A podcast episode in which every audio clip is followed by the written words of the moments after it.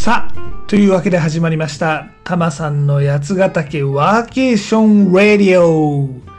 この番組は八ヶ岳南麓でワーケーションをしているタマさんが、ワーケーションの魅力、八ヶ岳の魅力、そして日頃考えているよもやまな話をダラダラとする、そんな番組でございます。肩の力を抜いて、のんびりとお聞きください。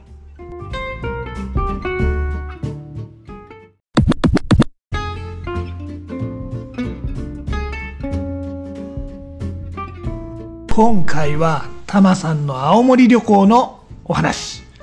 実はタマさん先日青森に旅行に行ってまいりました。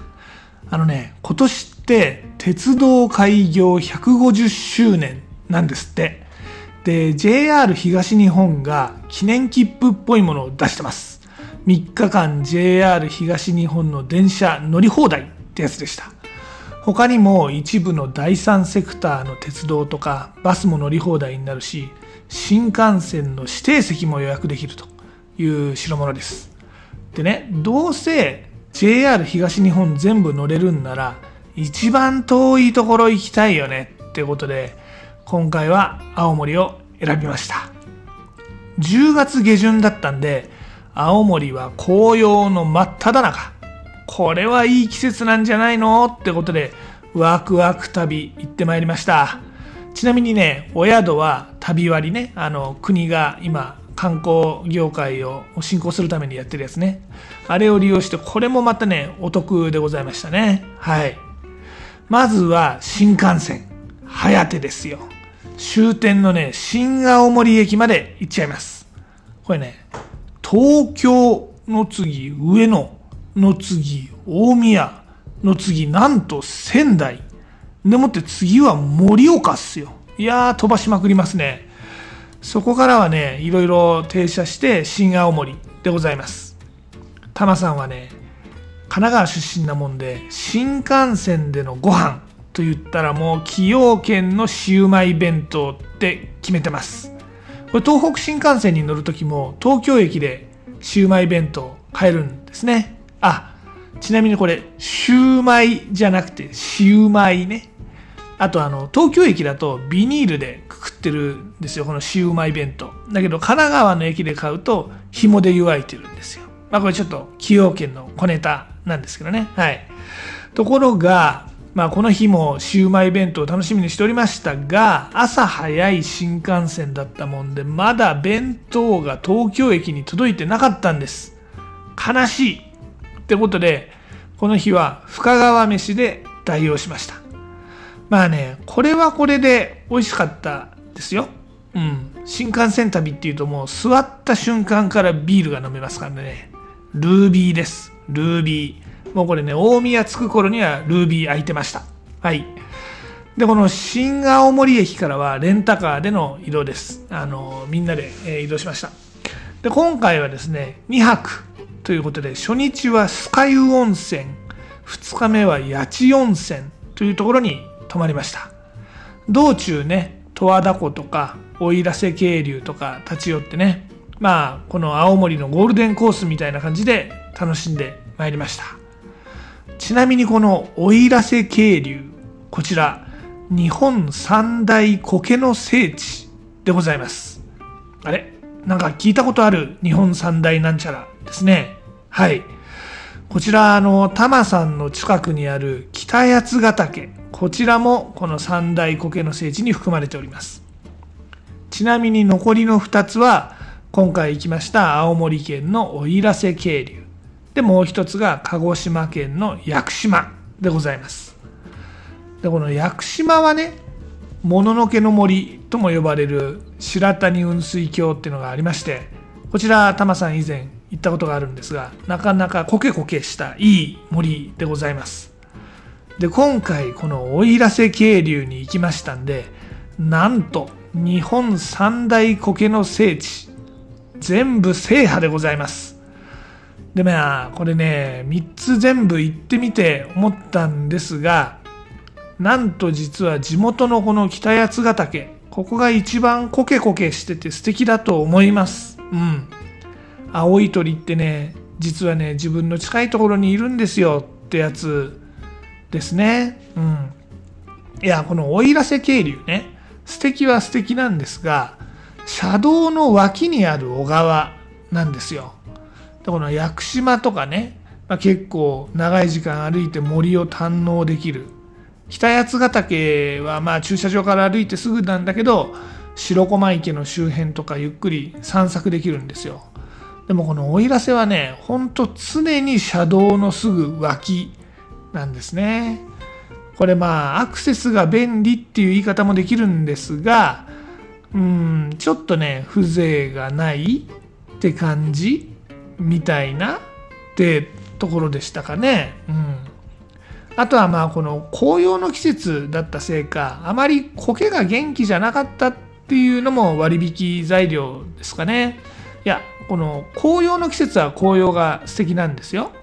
でもほら、日本三大苔の聖地って考えると、うーん、どうかな。ここはもう一度あの初夏の季節とか行ってみて判断したいところですね。ええ一方、青森といえば温泉も有名ですが、こちらはワンダホーでした。今回は酸ヶ湯温泉。これね、日本有数の豪雪地帯、八甲田山の麓にあるんですが、こちら人なんですが、ここは千人風呂という、まあ、千人は入れないと思いますけど、ともあれ大きな温泉、こちらが人気でございまして、こちら、混浴でございます。とは言ってもね一応湯船の真ん中に線があってこっから先は男性は入らないでねってことになってて女性に配慮したようにはなってます。あとはまあ女性専用タイムっていう時間帯もあってね。まあその時間は女性だけでゆっくりこの千人風呂を楽しめるという感じです。まあこのスカイ温泉レトロな木造の薄暗いお風呂でございましてね。で、お湯も白濁なやつですんで、まあ、実際女性が一緒に入ってても見えるもんではないです。実際タマさんもお風呂入ってる間何人か女性入浴していましたが、まあ、ガン見しても湯気とかあるしね、見えるもんじゃないでしょうって考えると、まあ、女性もそんなに心配しなくてもいいお風呂なんじゃないかなと思います。で、この酸ヶ湯温泉ね、泉質がすごくいいのよ。硫黄臭プンプンなやつなんだけど、もうね、ちょっと擦り傷とかあるとね、ピリピリしちゃうぐらい強いの。もうこれなかなかね、気持ちいいですね。もう一つ言った八千温泉。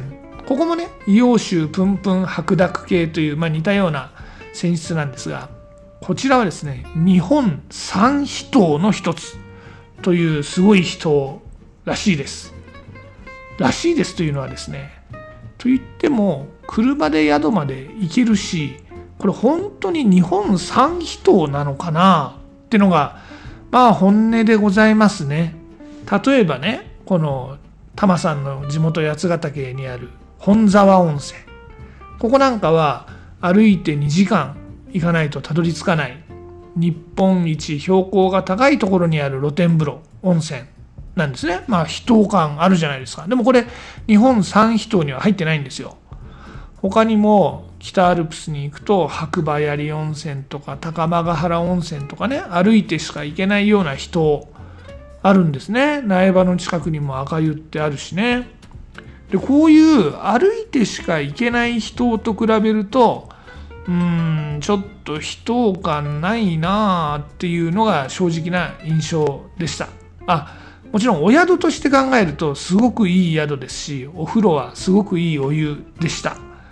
このね下の湯っていうぬる湯ね37度6度ぐらいかなと上の湯っていう熱湯。ここは42度ぐらいですねがあってここを両方入る。これがもうすんごく気持ちいい、すっごく素敵な温泉なんですが、まあ人というにはちょっとねという感じでございました。この手のね、日本三大なんちゃら、誰が名付けたかわかんないけど、タマさんにも選ばせてほしいな思いますね。例えば、タマさんが選ぶ日本三大縄文聖地、ね、選ぶとしたら、青森と八ヶ岳と多摩センターですね。多摩センター、ええ、あの東京都もですねあの多摩ニュータウン造成のタイミングで結構多くの縄文遺跡が出てるんですよ。行ってみてください。もしくはね日本三大飲み屋街とかね、まあ、これすごく意見割れそうですよね。揉めそうでいいですね。ゴールデン街と野毛と上野かね。でも赤羽も外せないよね。立石とかあっちのね地域も入れたいよね。っていうか関東しか入ってないってわけにもいかないよね。悩みますねこれ。いっそ百名山みたいに百のみ街とか勝手に作っちゃうのもいいかもしれませんね。まあどうでもいいですけどね。はい。まあともあれですね。温泉温泉。すごく良かったです。青森。あとは縄文遺跡ですね。今回は新青森駅の近くにある三内丸山遺跡というところに行ってまいりました。青森といえばですねあの宇宙人にしか見えない遮光器土偶こちらが有名ですが他にも縄文遺跡がたくさんありまして北海道北東北の縄文遺跡群というタイトルで世界遺産にも認定されています。ちなみに八ヶ岳周辺は星降る中部高地の縄文世界ってタイトルで日本遺産に認定されています。まあ世界遺産 VS 日本遺産ですからね。ユネスコ VS 文化庁ですからね。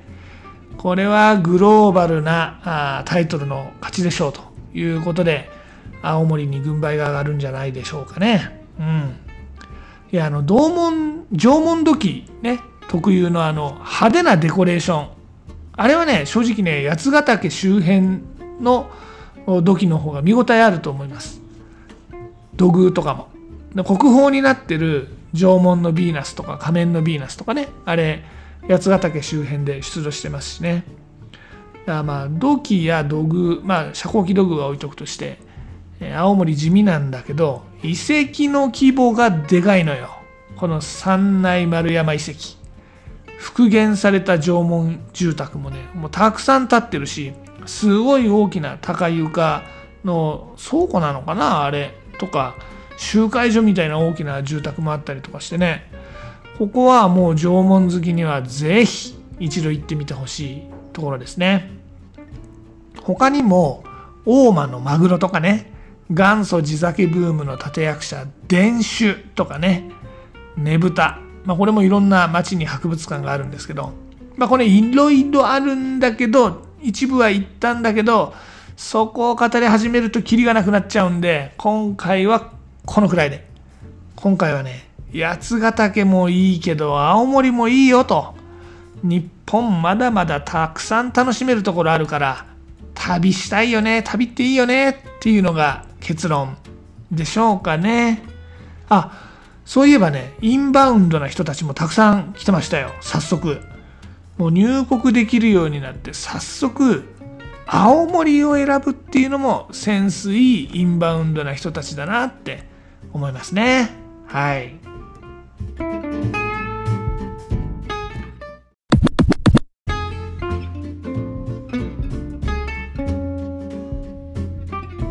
さて、タマさんの八ヶ岳暮らしは、インスタグラムのハッシュタグ、ブラタマリ的なでもお届けしております。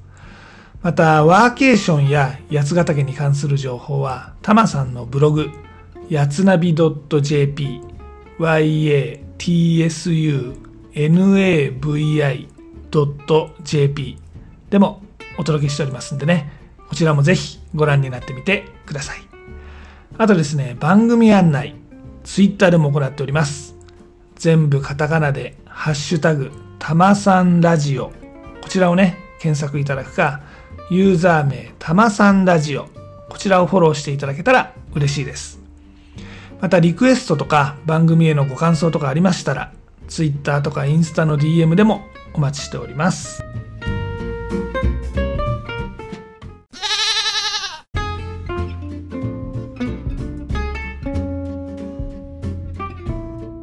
今回のエンディングテーマですが、石川さゆりの津軽海峡冬景色をお届けいたします。